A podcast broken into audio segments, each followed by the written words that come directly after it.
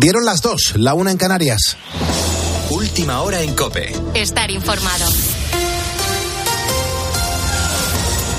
Los agricultores franceses rodean París y bloquean los principales accesos por carretera. Juan Andrés Ruber, buenas noches. Hola Pulpo, ¿qué tal? Muy buenas noches. Saludos a todos los ponedores de calle. Situación complicada en el país vecino por esas protestas del sector agrario que piden a su gobierno que no limite su capacidad. Los agricultores franceses siguen bloqueando de forma casi total esas autopistas de entrada y salida a la capital parisina. Esta situación afecta también a los 20.000 transportistas españoles que intentan atravesar Francia que están pagando esta crisis en ese país. En las últimas horas el gobierno ha asegurado que no lo va a permitir según qué acciones, como por ejemplo la de bloquear el mayor mercado de Europa, que está precisamente en París, o cortar los aeropuertos de la capital. Hay 15.000 policías desplegados sobre el terreno. Por cierto, por la linterna de COPE ha pasado el periodista francés Mateo Haddad. Contaba los próximos objetivos de estos agricultores que piden mejoras salariales y medidas en la Unión Europea para rentabilizar sus explotaciones. Bueno, hay algunos eh, agricultores que lo llaman como el asedio de París, que quieren bloquear y cortar eh, realmente, bueno, y dejar eh, con hambre a la gente en París, cortando las vías de acceso a París y bloqueando el mercado de Rangis una entrevista con Ángel Expósito que por cierto puedes volver a escuchar en nuestra página web en cope.es. Mientras tanto, en Oriente Próximo, Estados Unidos eh, ha reconocido que avanzan los trabajos para lograr un pacto que libere a rehenes retenidos en la franja de Gaza. Dice Washington a esta hora que el trabajo es sólido y que hay esperanza de que prospere. Esto ocurre después de que en las últimas horas se hayan reunido con jefes de inteligencia tanto israelíes, egipcios como cataríes. Corresponsal Juan Fierro. El secretario de Estado estadounidense Anthony Blinken acaba de afirmar que hay una propuesta sobre la mesa a la que debe responder la organización terrorista Hamas para alcanzar un alto el fuego en Gaza que permita la liberación de los rehenes.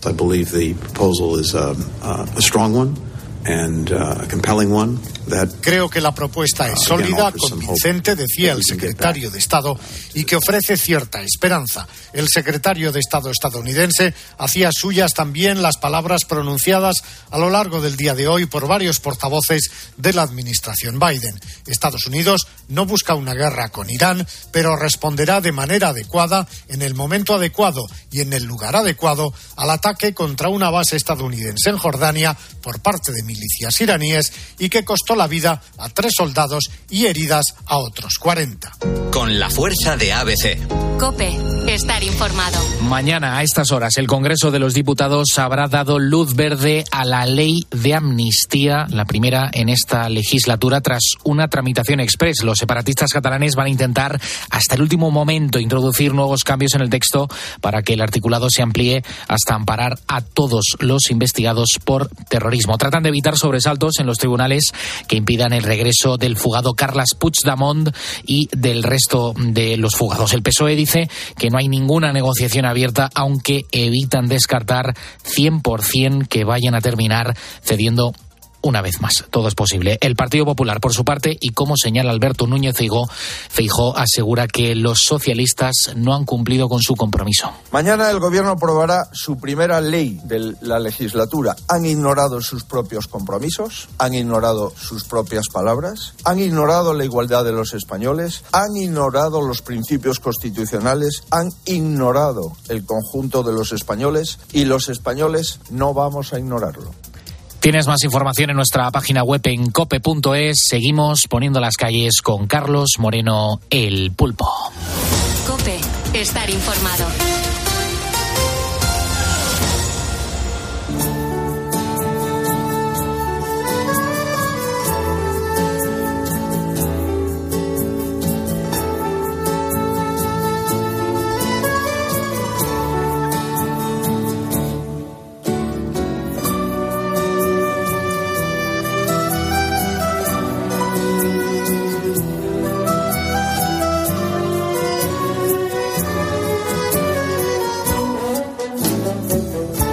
Muchas gracias, Juan Andrés Ruber, por actualizarnos la información. Nosotros somos los ponedores de calles. Este programa se llama Poniendo las calles. Nosotros somos los ponedores, la gente que intenta conciliar el sueño, que después del partidazo se va quedando dormido en la cama tan a gusto, escuchando la radio, que es lo que tiene que ser. Disfruta este momento. Eh, también la gente que está ahora mismo estudiando, preparando la jornada de mañana también los que están currando en este momento. En fin, que aquí somos un, pelaje bastante importante de ponedores, de gente que hace cosas mientras escucha la radio. Y lo que nos une es que en este programa de radio no tocamos la política, que ya habrá tiempo de enterarnos de las cosas que suceden y de enfadarnos y de mosquearnos y de gritar y de... Bueno, nosotros no nos metemos en esos jardines, nosotros nos quedamos con historias positivas. Por lo menos esta primera que quiero montar en el día de hoy es una historia muy positiva y muy literaria, porque el relato parece sacado mm, de una novela de misterio. Mira, todo esto gira en torno a una cápsula en el tiempo y su protagonista es Juan Carlos Paraje, que de joven trabajó como peón de albañil. Claro, no era el empleo de su vida, porque a él lo que le gustaban eran las letras, leer y escribir, pero mientras no surgiera nada más, la albañilería pues le daba para mantener a su familia. Hay que viajar entonces hasta el año 1964. Juan Carlos trabajaba en un edificio de Gijón que está en la calle Cabrales y un día se le ocurrió una idea. Pidió a sus compañeros que le ayudaran a escribir una carta para meterla en una botella. Así lo hicieron y ahí comenzó la aventura. No era una misiva normal, porque estaba escrita en el reverso de la nómina de Juan Carlos la introdujeron en una botella de coñac y la colocaron escondida en una pared del piso 11. Y ahí ha dormido durante 60 años. Sin embargo, hace pocos días, esta cápsula del tiempo se abrió. Fue gracias a un constructor, Alberto Barro, que se topó con ella en medio de las obras de reforma del piso. Claro, como era previsible, nada más leer la carta, quiso saber más de la cuadrilla de albañiles que había escondido la botella hace seis décadas. Y así, investigando, investigando, investigando, consiguió contactar con Alberto Parajes, el hijo de Juan Carlos. Fue a través del periódico La Nueva España. Alberto le dijeron que había una, un manuscrito antiguo que tenía que ver con él y nada más leer la carta, supo perfectamente que se trataba de su padre. Mi padre, durante su infancia y su juventud, eh, leyó infinidad de libros en, casa de, su abuelo. Él tenía una, inquietud eh, por conocer mundo y por tener experiencias vitales eh, enorme. Y aparte, con el bagaje, cultural que tenía, por lo muchísimo que había leído durante su infancia y juventud, era lo que le llevaba a hacer pues, cosas un tanto originales. Antes de dejar aquella cápsula del tiempo como peón de albañil, en Gijón a Juan Carlos le, habían dado, le había dado tiempo a vivir muchas vidas. Trabajó como ferretero y como dependiente de una tienda de ropa en México, volvió a Europa y su primera parada fue París. De regreso a España hizo la mili, trabajó como contable, fue empleado de banca y también fue colaborador de prensa. Pero su verdadera pasión eran las letras. Escribía poesía y cuando hablaba de la muerte, metafóricamente, se refería a ella con la línea del horizonte entre el mar y el cielo. Paradójicamente, Juan Carlos falleció en la playa de las Catedrales, ahogado, a los 44 años.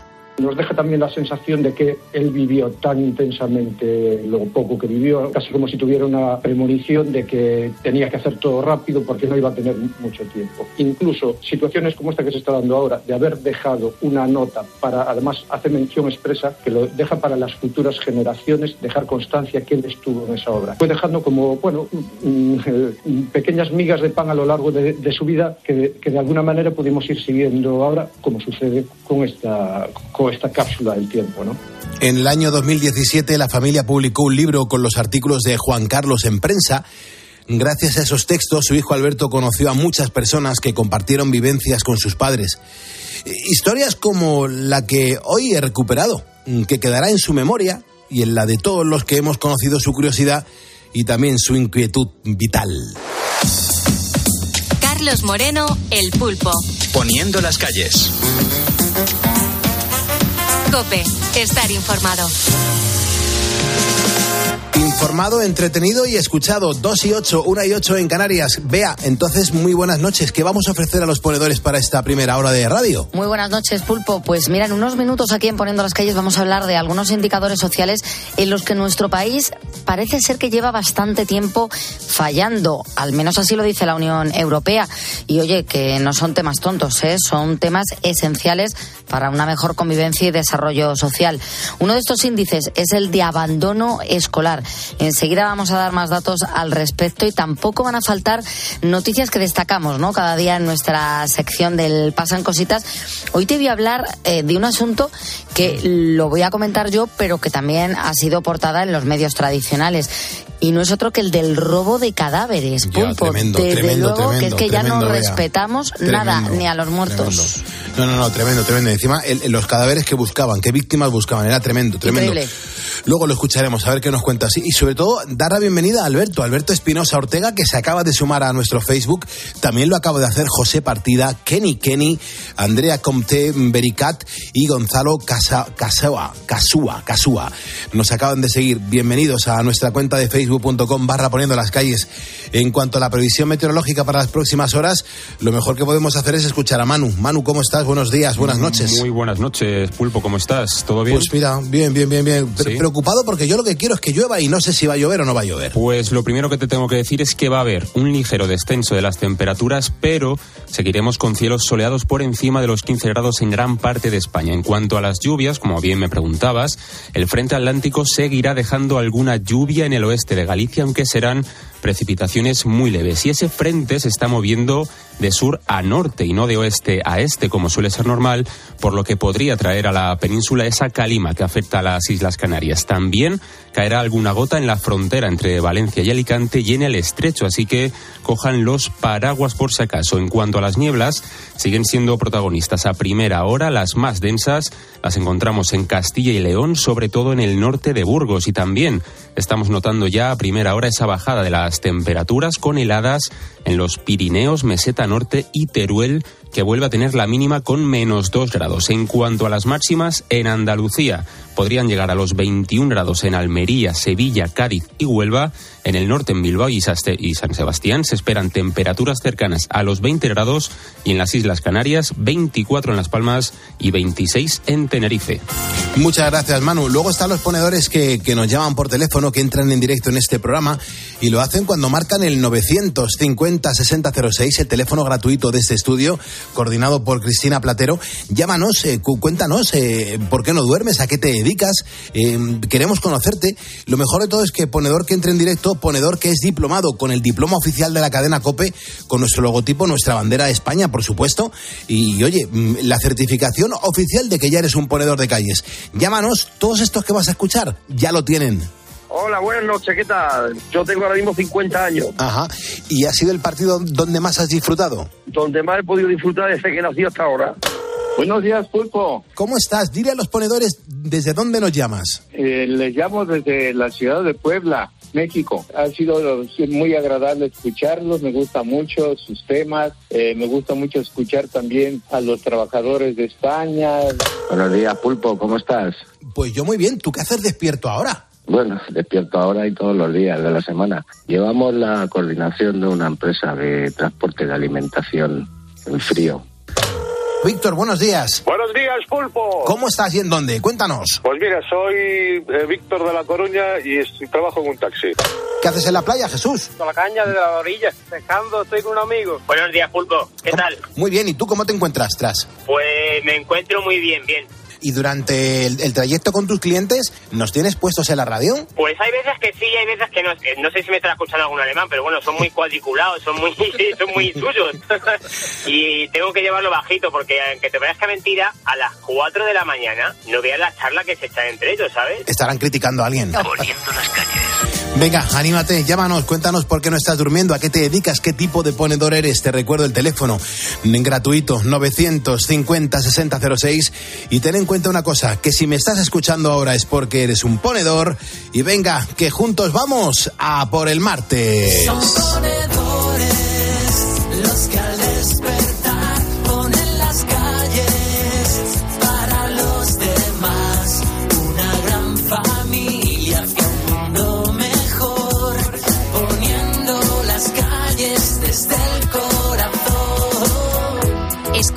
Poniendo las calles. Con Carlos Moreno, El Pulpo. Cope, estar informado. Yo a esta hora quiero mandar un abrazo bien fuerte a todos los camioneros españoles que puedan estar destino a Francia, destino a París, o a esos camioneros que están atrapados por, por esas zonas donde hay auténticas revueltas. Mucho ánimo a los camioneros imprescindibles en nuestro sector. Gracias por estar ahí con nosotros y sobre todo por echarnos un cable. acabar mordiendo el polvo, me arrastraré hacia la salida, porque sabemos la verdad y en el fondo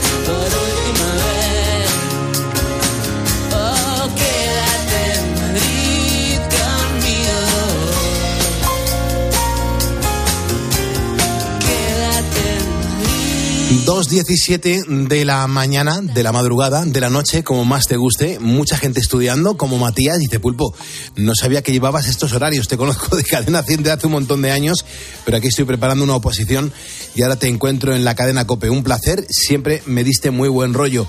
Bueno, muchísimas gracias, muchísima suerte en esa oposición, hermano, y que vaya muy bien. Víctor Alejandro Frutos Zúñiga es un vigilante de seguridad que está ahora mismo en una comunidad residencial en Majadahonda, en Madrid, y dice, vea, si, si queréis, oye, que, que, que le podemos mandar un saludo, pues, pues le mandamos un saludo, ¿no?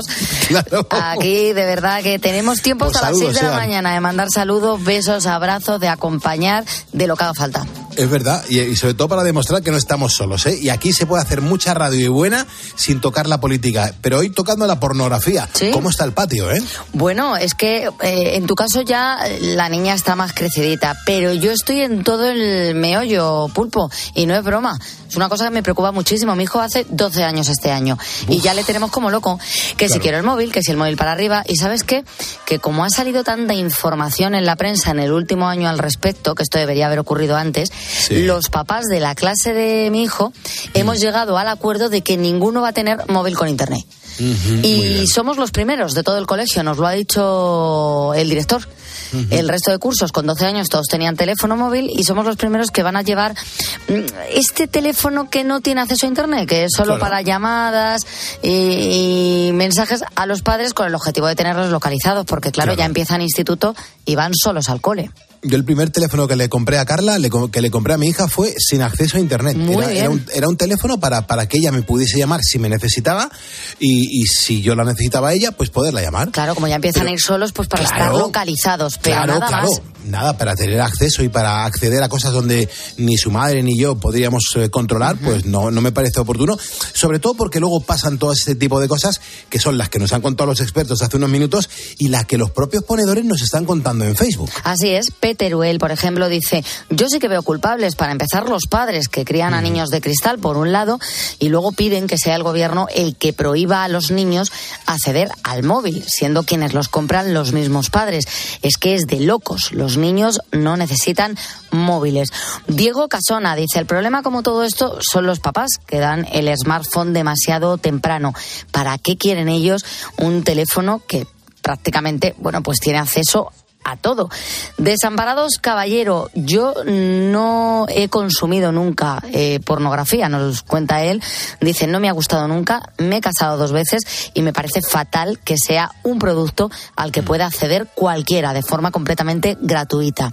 También Ana María dice, pues sí, Pulpo, eh, estoy completamente de acuerdo, se accede fácilmente a la pornografía solamente tienes que tener un punto de internet para acceder a ello. Dice, y bueno, es que es lo que tienen eh, las nuevas tecnologías, tienen lo bueno y tienen lo malo. Dice, pero claro, en el caso de la pornografía mueve tanto dinero, nos dice Ana María, que ya veréis cómo no se le va a poner una solución.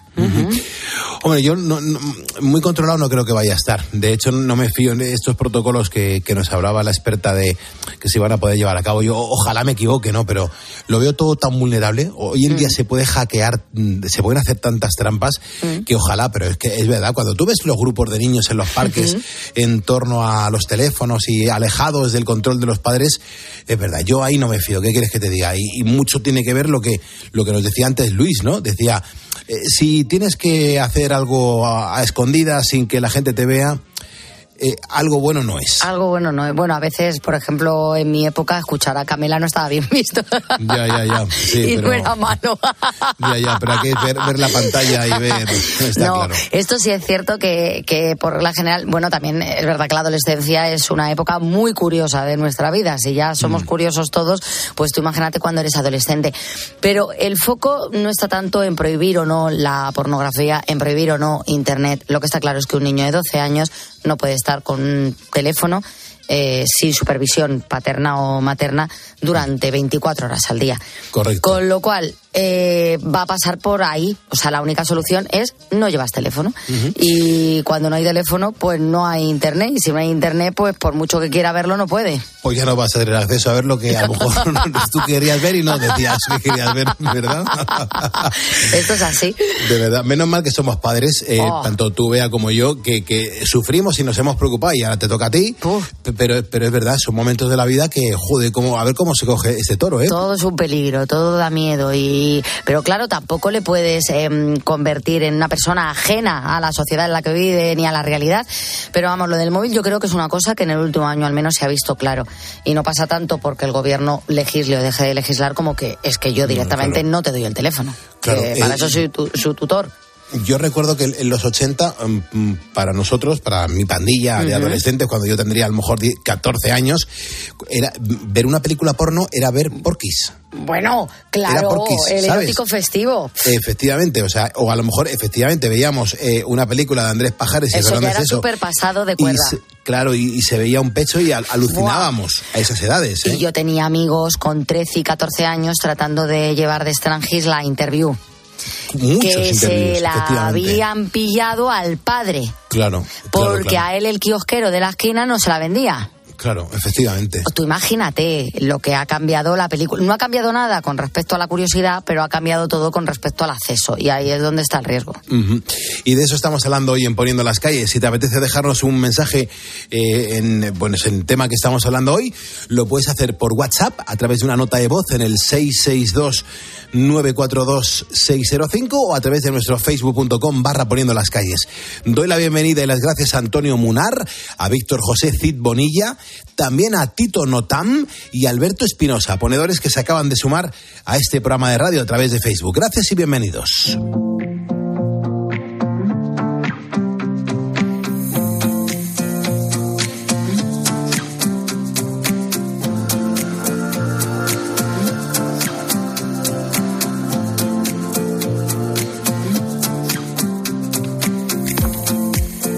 2.24, 1.24 en Canarias. Eh, estamos haciendo radio en directo. Sacrificamos nuestra vida como lo sacrificas tú, con lo cual somos iguales. Aquí remando todos en la misma dirección y el objetivo es llegar a las 6 de la mañana y dar paso a Carlos Herrera.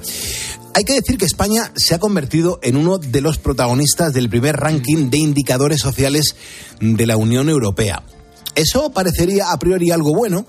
Sin embargo, no es así. No es así porque nuestro país destaca precisamente por ser uno de los que peores datos registran si nos comparamos con nuestros colegas europeos. Bueno, pues para que te hagas una idea, de los 16 índices que ha tenido en cuenta Bruselas para elaborar la clasificación, nuestro país sale mal parado en 10 de ellos, en aspectos tan importantes como el paro o la pobreza infantil. Pero sin duda, una de las cifras más preocupantes es el que presenta el abandono escolar el sistema de educación actual nunca ha llegado a motivarme a aprender cosas nuevas o a ir a clase con ganas. Siempre era la misma metodología aburrida en que se basa en aprenderte de memoria los temas y olvidarte de ellos la siguiente semana. Así que en vez de seguir estudiando otros dos años de esta manera, pues decidí probar algo nuevo que tuviera que ver con lo que realmente me interesaba y quería estudiar. Él es Alex, un chico de 21 años que cuando terminó la educación secundaria obligatoria tenía claro que no quería estudiar más. Él forma parte del 26% de los jóvenes con edades comprendidas entre 20 y 35 años que decidieron no cursar bachillerato. El caso de este joven, sin embargo, es una excepción en un panorama educativo preocupante. A pesar de no seguir el camino tradicional del bachillerato, él sí eligió continuar su formación. Realmente no es que antes no quisiera estudiar, pero ahora sí. Simplemente me gusta aprender lo que verdaderamente me interesa y de lo que creo que se me da bien. Alex tuvo suerte porque en una sociedad donde los ciclos formativos no siempre son bien valorados, ni siquiera dentro de los propios colegios, su familia siempre lo alentó a seguir sus sueños. Así nos lo cuenta su madre, Rosa desde casa le animamos a que, a que siguiera estudiando y empezó a hacer un ciclo medio. Al terminar, pues como había posibilidades de ponerse a trabajar, pues quería trabajar, pero bueno, nosotros parecía que era poco y que había que ampliar sus estudios. Entonces, bueno, hizo el grado superior del mismo, del mismo ciclo que había hecho. Muchos de los que abandonan el colegio optan después por seguir estudiando un ciclo de formación profesional. Sin embargo, en casos menos comunes, algunos eligen seguir ampliando su experiencia. Esto es precisamente lo que hizo Alex. Después de completar un grado medio y otro superior, ahora ha comenzado su primer año en la universidad. Pensé en estudiar una carrera de ingeniería electrónica simplemente por interés propio. Considero que los estudios que he cursado me han preparado para el mundo laboral en excelente medida, pero el afán que tengo para aprender y profundizar en lo que me gusta pues me ha llevado a empezar una carrera. Luego están aquellos que deciden dejar los estudios y ni siquiera están preocupados por buscar un empleo. Son los famosos ninis. Resulta que en España hay cerca de un millón y medio de jóvenes en esta situación, lo que nos sitúa como el país europeo con más chicos ociosos, solo por detrás de Italia. Teresa es la madre de Nerea. De momento ni estudia ni trabaja, solamente piensa en ponerse, en pintarse, en salir en el móvil, eso sí, todo el día está con el móvil. Dura muy poco el trabajo. Un día es lo que más le ha durado un trabajo. Bueno, es que Nerea ni tiene trabajo ni lo busca. Muchos de estos ninis dan sus primeros pasos en el mundo laboral con una cualificación por debajo de la que se pide. Y el motivo por lo general es que huyeron del instituto porque no querían estudiar. Ismael Sanz es profesor de economía de la Universidad Rey Juan Carlos no conseguimos que esos jóvenes que abandonaron los estudios tempranamente y que después no encuentran empleo cuando tienen eh, eh, entre los 25 y los 29 años, eh, al menos al, al ver que no encuentran empleo, decidan retornar al sistema educativo. Desgraciadamente nos ponemos en cabeza en la Unión Europea como el país que tiene mayor proporción de jóvenes sin bachillerato o su equivalente de formación profesional de grado medio.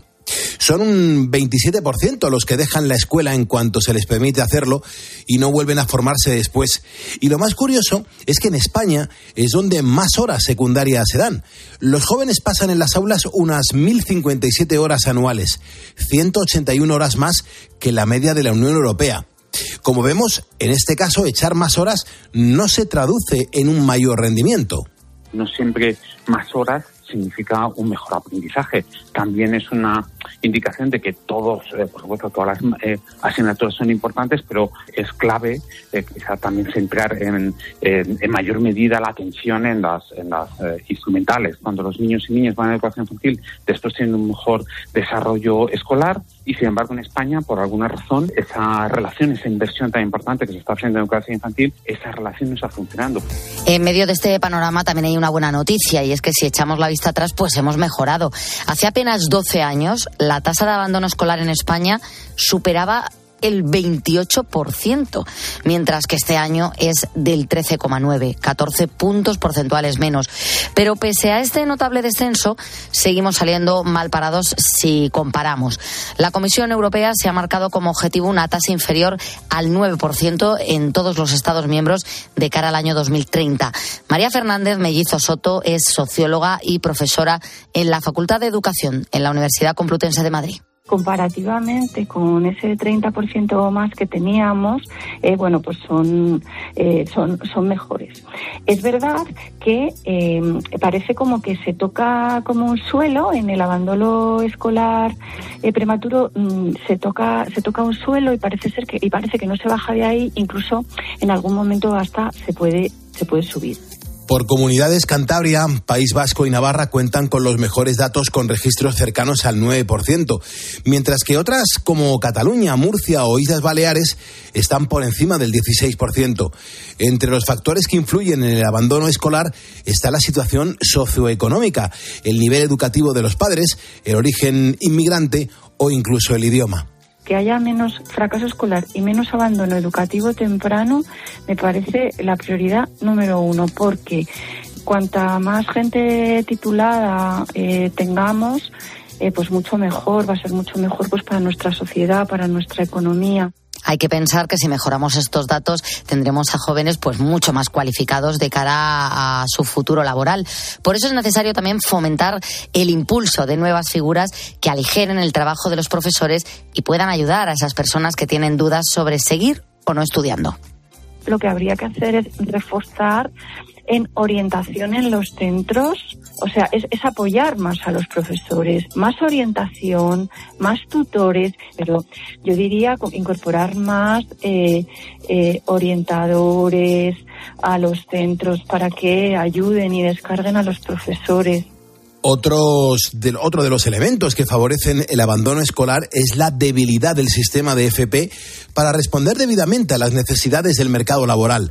Así lo ha contado en COPE Enrique Castillejo, presidente de los Pedagogos de España tenemos un mercado laboral excesivamente laxo en cuanto a la formación de, sus profesionales o de su mano de obra. Tenemos un sistema educativo excesivamente rígido, inflexible, que no anima a continuar con los estudios. Y si esas dos las comparamos, vemos como que los chicos si están estudiando, por ejemplo, formación profesional y abandonan el sistema educativo y les preguntas, dicen, hombre, es que sin el título también me pagan. Desde la OCDE advierten que en España no existe ningún tipo de medición para descubrir la vulnerabilidad de los institutos. Por eso es necesario implantar un índice que permita descubrir en qué centros y los motivos por los que hay más abandono. Por otro lado, la propia OCDE recomienda mejorar la flexibilidad curricular y la colaboración entre comunidades y el Gobierno con el objetivo de disminuir el abandono escolar. Además, habría que incrementar el presupuesto en educación.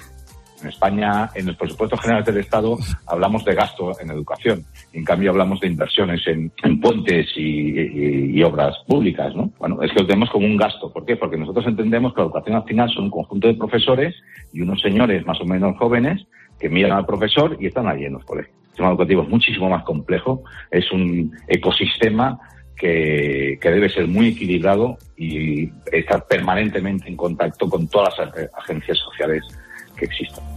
La cantidad de horas lectivas, la falta de formación de profesores y la debilidad del mercado laboral, pues son algunos de los motivos que han provocado que nos hayamos colocado a la cola de toda la Unión Europea. Pero todavía estamos a tiempo de cambiarlo en el futuro. 2.33, 1.33 de la madrugada en las Islas Canarias. Estás escuchando un programa que se llama Poniendo las calles. Yo soy Carlos Moreno el Pulpo. This morning when she wakes, she won't be thankful anymore. She'll never know how much I cared, just that I couldn't stay. And I'll never know the reason why I always run away. Burning bridges, one by one. What I'm doing can't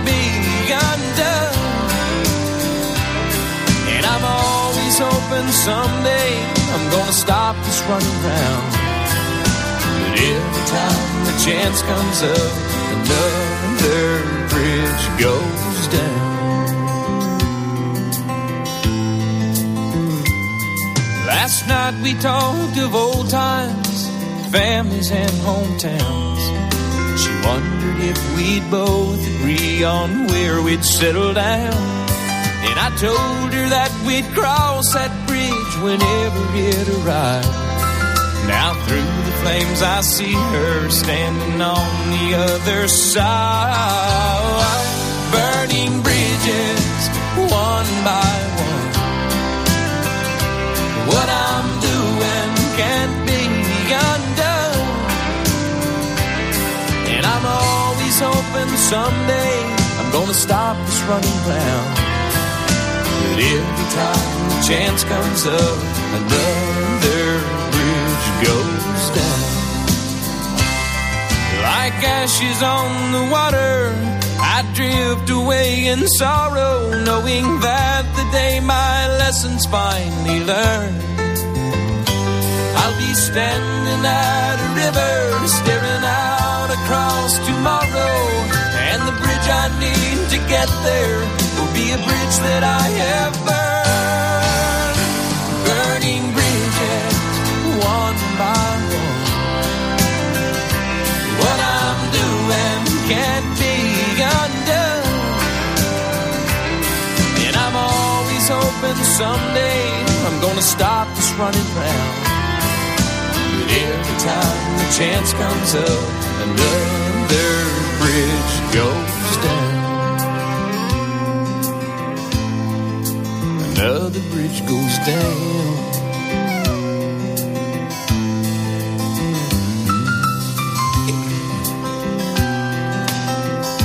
Garth Brooks sonando en Cope. Gracias por escucharnos. Fíjate, Bea, estamos hablando hoy y planteándole un tema a los ponedores, un tema delicado, ¿eh? un tema que, bueno, que nah, corta bastante, ¿no? Y cada uno se expresa como, como considera. Eh, hay un mensaje que acaba de llegar, nos lo manda Ramón. Dice, Pulpo, eh, estamos hablando hoy de la pornografía. Yo quiero aportar porque a mí me pilló, dice Ramón, mi tía mirándole las tetas a Sabrina en el interview. claro, estamos hablando del 87 Pues aproximadamente. imagínate, claro, la curiosidad. Y Claro. yo ya te digo, yo lo que más recuerdo es lo de la interview que había compañeros de- del colegio Claro. que la traían de, de Strangis. Sí, Era sí, una claro. cosa, bueno, que no te pillaran la revista. Y además, y además a alguno le cayó una buena bronca porque, eh, insisto, era del padre y cuando llegaba a casa decía, ¿dónde está la interview? Que no la encuentro, Claro, que me ha desaparecido. Claro. ¿Y, y por, qué está, es- por qué estaba una página que no estaba? Esa es otra, encima, encima haciendo recortables. claro, impresionante. ¿Y qué están contando los ponedores? Pedro Rodríguez, que dice que eh, hay varios problemas. Achaca la responsabilidad, uno de ellos al dinero que hay de por medio. Dice siempre habrá alguien que saque algo nuevo. Y por supuesto los padres por caer en esa trampa de regalar móviles a niños tan pequeños. Carol también ha opinado en nuestro Facebook. Dice, si es que ya no es cosa ni de buscarlo. Es increíble que a veces sale algo sin ni siquiera eh, meterte en el buscador, no sin, sin haber buscado antes eh, componer alguna palabra que lo mismo pues te, eh, te sale una página pornográfica y dices pero madre mía si no si no era ni tan siquiera lo, lo que estaba yo buscando y mira lo que ha aparecido o José Ángel que dice pues yo eh, llevo un tiempo que me salen también imágenes de pornografía de pornografía. Lo he denunciado en varias ocasiones e incluso bloqueado y a los varios eh, a los varios días pues salen de nuevo.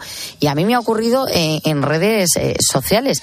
En, en TikTok, por ejemplo, yo tengo todas las redes sociales por tema de trabajo. TikTok apenas la utilizo y de vez en cuando, si entro para cualquier cosa, para mirar un, perfil en concreto que esté buscando, eh, me termina apareciendo un vídeo subido de tono, pulpo. Sí, es que es sí, así, sí. con lo cual, claro, si un niño se hace un perfil en TikTok para hacer los bailecitos, todo muy inocente, pero de repente le aparecen las imágenes estas, es que ya se lo está tragando sin, sin necesidad de buscarlo. Está claro, yo tengo muchos seguidores que luego son, son falsos porque los eliminas y vuelven a, vuelven a aparecer y son páginas pornográficas de, de mujeres Claro. ahí a todo lo que da y dices, pero bueno, ¿por qué me sigues a mí? ¿Por, por, por qué todo el rato este Así mensaje? es. Que lo borras y ya no te da la opción de bloquear. Madre mía. Es que estamos atrapados con el tema, Estamos pero claro, si te pilla adulto, pues haces eso, ¿no? La gestión de fuera. Esto no me interesa o no. Claro. Pero claro, un menor, tú imagínate. Ahora están todos con que quieren también tener perfil en Instagram, perfil, pero ¿dónde vas con 12 años? Claro, claro, qué Te- necesidad. Te, puede contactar cualquiera a través Claro. de, de- de Instagram. y con lo que esclaviza eso, que Madre lo de las redes es, es tremendo. Yo no sé, Manuel, que es un ponedor que ha marcado el 950-6006, eh, ¿qué contacto tiene con la pornografía? Manuel, ¿cómo estás? Muy buenas noches. Buenas noches, Pulpo. ¿Qué tal? ¿Trabajando ahora mismo, Manuel? Trabajando, trabajando, hasta las 7. Que digo yo que, tienes algún contacto con la pornografía. ¿Cu- cuán- ¿Te iniciaste en algún momento o, le haces la cobra? No, ¿Cómo va? No, no, no, no, no. Yo ya tengo más de 50, casi 60 años Sí. y esto a mí no me, me pilló, pues, de muy joven. Como estabais hablando con Interview, otro tipo de revistas, no había las redes sociales que hay ahora, Claro. Muchas cosas. Claro. ¿Qué, Muchas qué re- cosas. qué revistas recuerdas, Manuel? ¿Qué, qué revistas así pi- picantonas veías? Yo me acuerdo una que se llamaba LIB, L-I-B. Ah, Lib, y, y se llamaba así. Sí, es que era todo picante. Toda picantona, ¿no? Todo picante y la tenía un tío mío, un era soltero, escondida entre unos libros. Y yo la, la- la pesqué. Sí. ¿Y, qué, y qué- qué pensa- qué pensabas cuando, cuando veías esa revista? Eso era... Para mí era nuevo. Porque yo tendría entonces mm, 13 años o así. Claro, claro. Y con 13 años entonces no había nada de lo que hay ahora. Ya, ya, ya, ya. ¿Y, y- y no consideras, Manuel, que, que ahora como que todo se ha ido de las manos? Todo se ha ido de las manos, pero yo, yo digo una cosa, y no sé si me ha parecido escucharlo por aquí. Los primeros culpables son los padres, totalmente. Porque a un niño con menos de 10 años o, o con 8 cuando hacen la comunión, regalito el móvil. ¿Qué coño un móvil ni, ni- ni una tablet? Estudiar, hostias, coño, es que todo el mundo ahora con el móvil, la tablet, con, con- no, a mí me parece muy mal. Los, los padres son los primeros culpables. O sea, consideras que lo primero es la educación en casa y, y sobre todo orientar a los hijos, ¿no? Exacto, y si le dais un móvil con esa edad, esos móviles que mm, ciertas páginas que las privaticen, que no puedan entrar, para que no reciban esos mensajes que a mí también me salen. Los mensajes esto de estar mirando cualquier cosa, ¡bum! y te sale una cualquier contacto sí, sí, sí. pornográfico. Es verdad. ¿Y, y qué haces? ¿En, en algún momento has llegado a clicarlo? ¿Le has llegado a dar para, bueno, para, para ver qué, qué es en eso? algún momento sí, sí, sí lo he hecho, pero cuando te empieza a pedir datos y datos y venga y venga, digo, venga para atrás. Porque ya te piden esto, mm, correo electrónico, tal y cual. Digo, no, porque hoy en día con, con todas las cosas que hay, que me- se te meten en, en el correo tuyo y te pueden No, no, desde luego. mm, hackear la cuenta. Desde luego, desde luego que sí. Escúchame, y, y tú eres, eh, ahora mismo nos estás escuchando porque estás trabajando. Sí, señor. Ajá. ¿Y a qué te Ahora dedicas? no estoy trabajando. Yo soy de la placa blanca.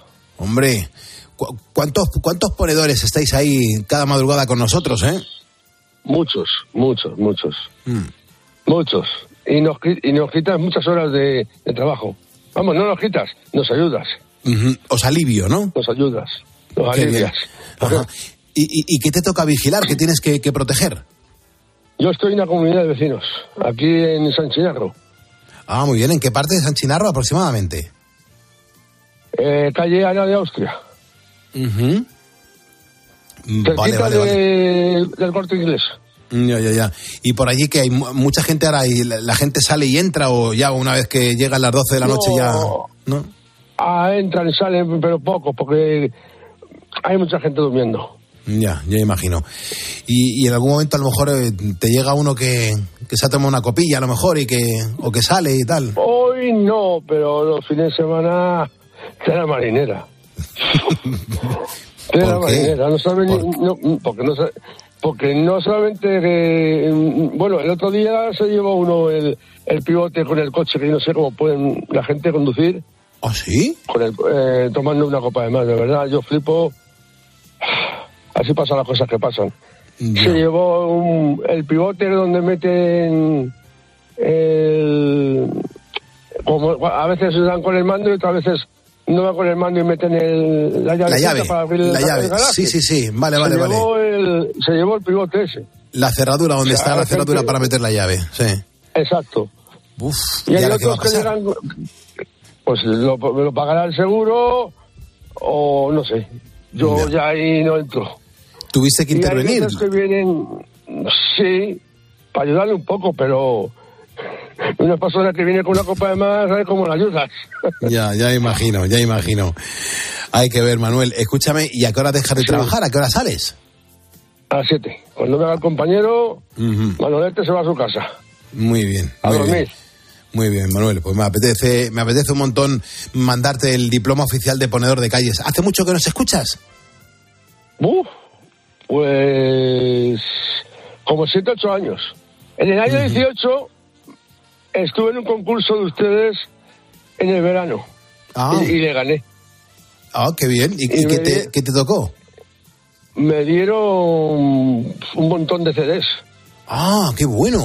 Aparte, aparte del, de la hoja de, de ustedes, del... Sí, la, Los la- cartita que mandábamos, sí, sí, es verdad, es verdad. Sí, sí, sí, sí. Qué bien, qué bien.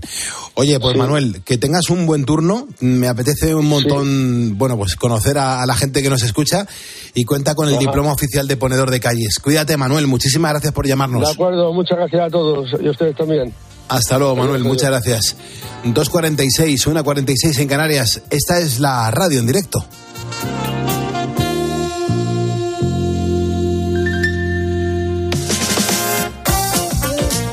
Escuchas Poniendo las calles. Con Carlos Moreno, El Pulpo. Cope, estar informado.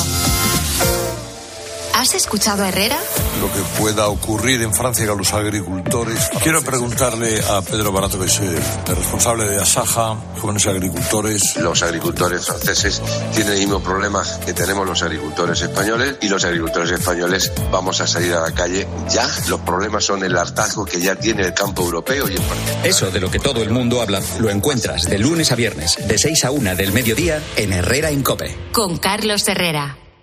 ¿Sabes qué es el branded content? ¿O cómo será el mundo cookieless? Si tienes preguntas sobre comunicación publicitaria, visita comunicatalks.com, un espacio de la Asociación de Agencias de Medios creado para resolverlas. Porque saber comunicar es una parte muy importante de tu empresa y también de la nuestra. Agencias de Medios, para que la comunicación funcione.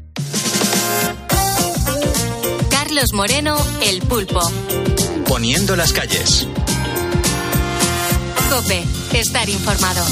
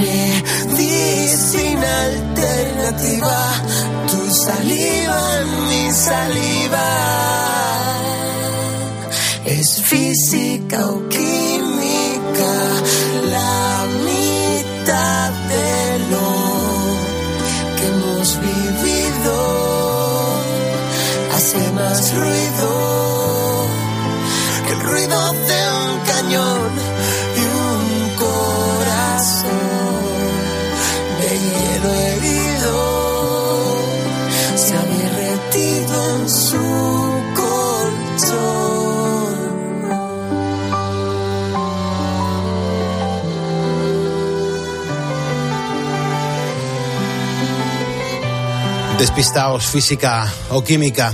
En 10 minutos llegarán las 3 de la mañana, ahora menos en Canarias. Quiero mandar un abrazo muy fuerte a la gente que, que no concilia el sueño porque está pasando por un mal momento de salud, de economía, de preocupaciones.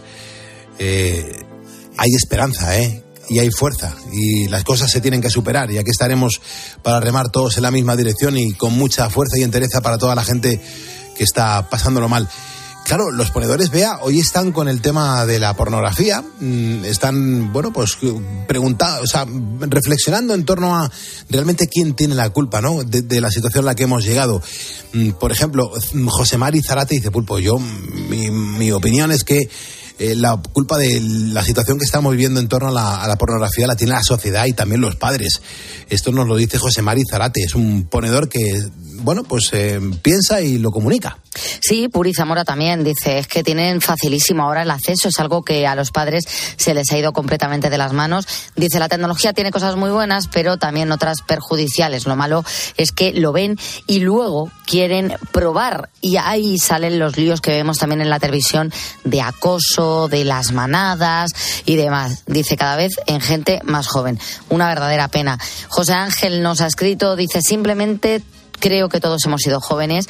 ¿A quién culpas? ¿A tus padres o a ti mismo, que eres el que tiene la curiosidad? Bueno, las redes sociales o las revistas, eh, ahora son las redes, antes eran las revistas. Yo creo que es todo parecido, nos dice José Ángel. Y Crisanto cuenta, pues ahora con los móviles es más fácil que antes. Yo creo que si tuvieran que registrarse y pagar, esto no pasaría. O como pasa con las páginas de la seguridad social o de tráfico, que es imposible entrar si no tienes una especie de, de código, ¿no? Así que Crisanto cree que por ahí podría pasar la, la solución. Genial. Las ideas que nos están dejando los oyentes en facebook.com barra poniendo las calles. A mí me encanta cuando los ponedores se presentan y nos dicen quiénes son y nos dicen, oye, nos mandan un saludo. Estas tarjetas de presentación las hemos recibido en el 662-942-605. Que suene la primera. Buenos días, ponedores. Fabián Gutiérrez desde Madrid. Fabián, muchísimas gracias. Venga, vea, tú el segundo. Venga, sí, es la tarjeta de presentación número dos. Vamos, Pulpo. Soy José Armero de Albacete. Muy bien, José, muchísimas gracias. Escuchemos al tercer ponedor. Hola Pulpo, soy Javier González de Tarazona, Zaragoza, trabajando en mantenimiento industrial. Todavía no me has nombrado y soy un ponedor. Muchas gracias. Bueno, incluso te has nombrado tú para presentarte y eso también está muy bien, Javi. Muchísimas gracias. Venga, y ahora tú, vea, el Sí, último. es que toca escuchar la cuarta tarjeta de presentación. Buenos días, Pulpo. Soy Carmen de Santander. Me encanta Carmen de Santander, muy, eh, muy breve, todos muy escuetos, pero bueno, ahí están, dejándonos notas de voz en el 662-942-605. Me encanta que la gente se presente, porque oye, aquí fíjate las veces que decimos nuestros nombres, vea, y la audiencia que también tiene derecho a, a que se pronuncie. Claro, así es, y por eso tenemos las tarjetas de, de presentación, que da gusto cómo han cogido el punto, ¿eh? Desde luego que sí. Ahora mismo, vea, están pasando cositas, ahí te lo dejo, ¿eh? Sí, sí, y te contaba que hoy tocaba en el Pasan Cositas una noticia pues que ha aparecido en todos los medios porque claro, tú imagínate, un- una noticia más de estas que dejan mal cuerpo. Es escabrosa, ha sido portada en todos los informativos y es que está claro que ya no respetamos nada ni a los muertos. En Valencia, la Policía Nacional desarticulaba una trama ilegal de venta de cadáveres humanos. Me he enterado de todo. Me he enterado de todo, tío. Te he pillado. Pues se han enterado de todo y los han pillado. Son cuatro ¿eh? los detenidos. Bueno, al parecer eh, colaboraban con una funeraria de esta ciudad, falsificaban la documentación de estos cadáveres, pues con el objetivo de retirar los cuerpos, tanto de hospitales como de residencias de ancianos. Y el objetivo no era otro que venderlos a las universidades, porque uno dice, ¿para qué quieren un cuerpo? ¿Qué narices haces con Hombre, un claro, cuerpo? Claro, claro, claro. Pues claro, ¿no? Era para sacar un dinerito, que como te digo, es que ya no, no, no, no, no hay no hay- nada. no hay respeto, no hay respeto. respeto por nada. Los vendían a las universidades, cada cuerpo se vendía por 1.200 euros. Yo no sé si nos escuchará este, este miserable. Bueno, pues creo que no, porque están a buen recaudo. Eh, es evidente que los estudiantes de medicina necesitan trabajar con cuerpos reales y las universidades, eh, bueno, pues eh, necesitan estos cuerpos, ¿no? Para, para, para bueno, los estudios. Pero eh, se hace siempre a través de una donación. Esto no es que, claro. esto no es que los médicos y las universidades lleguen a un cementerio y lo pongan patas arriba. Vamos a ver, seamos serios. Esto tiene un control. En vida, uno decide que quiere donar su cuerpo a la ciencia. Y entonces cuando tú falleces, efectivamente, a ti, pues se te lleva a, a una universidad o donde se vaya a estudiar Claro. y, y tu cuerpo se utiliza pues para, para eso. Pero en este caso, ni los fallecidos ni sus familiares, en el caso de que lo estuvieran, habían solicitado esta medida. La policía comienza a estudiar los hechos en 2023 y es gracias precisamente a una universidad que mirando en la documentación de los cuerpos que le estaban entrando, había algo que no le cuadraba. Y ahí es cuando la universidad ve que había, bueno, pues eh, ciertas irregularidades. Denuncian y los investigadores comprobaron efectivamente cómo dos trabajadores de esta funeraria, tras falsificar documentos, se hacían con los cuerpos que se encontraban en la morgue del hospital y lo trasladaban a una universidad para su estudio en vez de darle sepultura. Bueno, pero, ¿pero esto qué es? ¿Pero esto qué es? Una vergüenza, Pulpo. Es terrible, es terrible. Esto es una vergüenza. Es. Cuatro personas de nacionalidad española, como te decía, de entre 41 y 74 años, han sido eh, detenidas. Y claro, mucha gente estará diciendo, bueno, pero vamos a ver. Y los familiares que decían, porque tú cuando muere un ser querido tuyo en una residencia, evidentemente, luego vas a un tanatorio y tú ves el cuerpo. Claro, es que los investigados lo que hacían eran buscar fallecidos que no tuvieran familiares, preferiblemente extranjeros, o que en vida hubieran tenido condiciones de vida precarias para realizar estas irregularidades. Como siempre, la pobreza se paga pulpo. Es verdad. Qué injusticia. Una pena, la verdad. Bueno, una noticia que hoy tenía que salir en el Pasan Cositas porque la verdad que hay, hay veces que pasan cosas que te llevan las manos a la cabeza. Sí, sí, es terrible. Te tienes que morder las uñas, desde luego. Así es. Y vamos con la canción del día. Hoy escuchamos a Taylor Swift porque hay un fan. Eh, Tú sabes que a los fans de, de esta mujer se les conoce como los Swifties. Sí, sí, los twisties, Eh, correcto. Swifties. Bueno, pues hay un fan que ha logrado entrar en el libro mm, Guinness de los récords gracias a haber identificado 34 canciones de ella, de su artista favorita, en menos de un minuto. Y te digo una cosa, es que solamente escuchaba el primer acorde, ni tan siquiera llegaba a la letra. Y decía, es este tema. En total, 34 canciones en un solo minuto. El fenómeno es un joven pakistaní de 20 años y ha superado el récord que había anterior al suyo. Lo tenía un joven estadounidense que había dejado la marca en 27 canciones. Qué maravilla. Taylor Swift sonando en Poniendo las calles.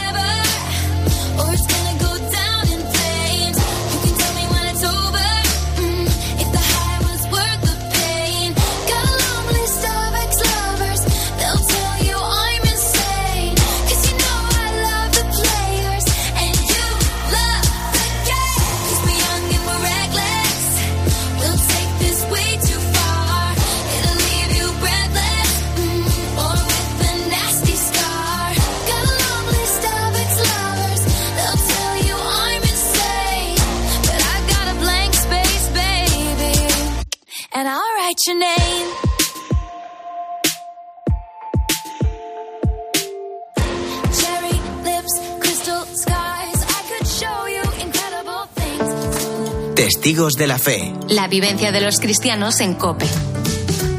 Manuel Amezcúa sacerdote en las cuevas de Guadix. Hombre, pues la verdad es que eh, aquí Pedro Poveda se deja la piel a tiras por la gente eh, durante una década, desde 1895 hasta 1905, la década que parte los dos siglos, el 19 y 20. Nos regala su vida los dos últimos años de seminario con misiones populares en la Cueva Santa de la Virgen de Gracia, donde celebramos la Eucaristía todos los días, y eh, los ocho primeros años de sacerdocio.